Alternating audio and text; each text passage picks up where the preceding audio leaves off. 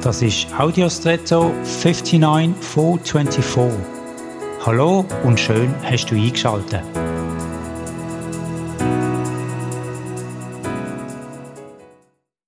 Eiswürfel sind herrlich, wenn man den Wunsch nach einem kühlen Getränk hat.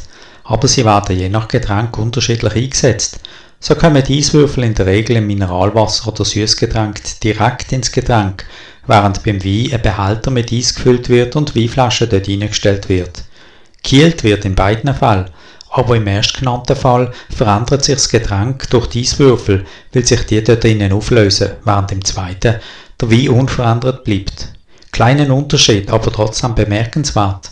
Im ersten Fall findet eine wesenshafte Veränderung statt, im zweiten nur eine äußere. Mit dem Glauben ist es gleich. Man kann Gott glauben, wie der Kieleffekt vom Eiswürfelbeispiel, aber ohne sich auf eine Wesensänderung einzulassen, wie beim Wein.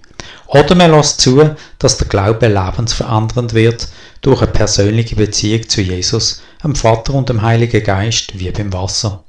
Wo ordnest du die ein?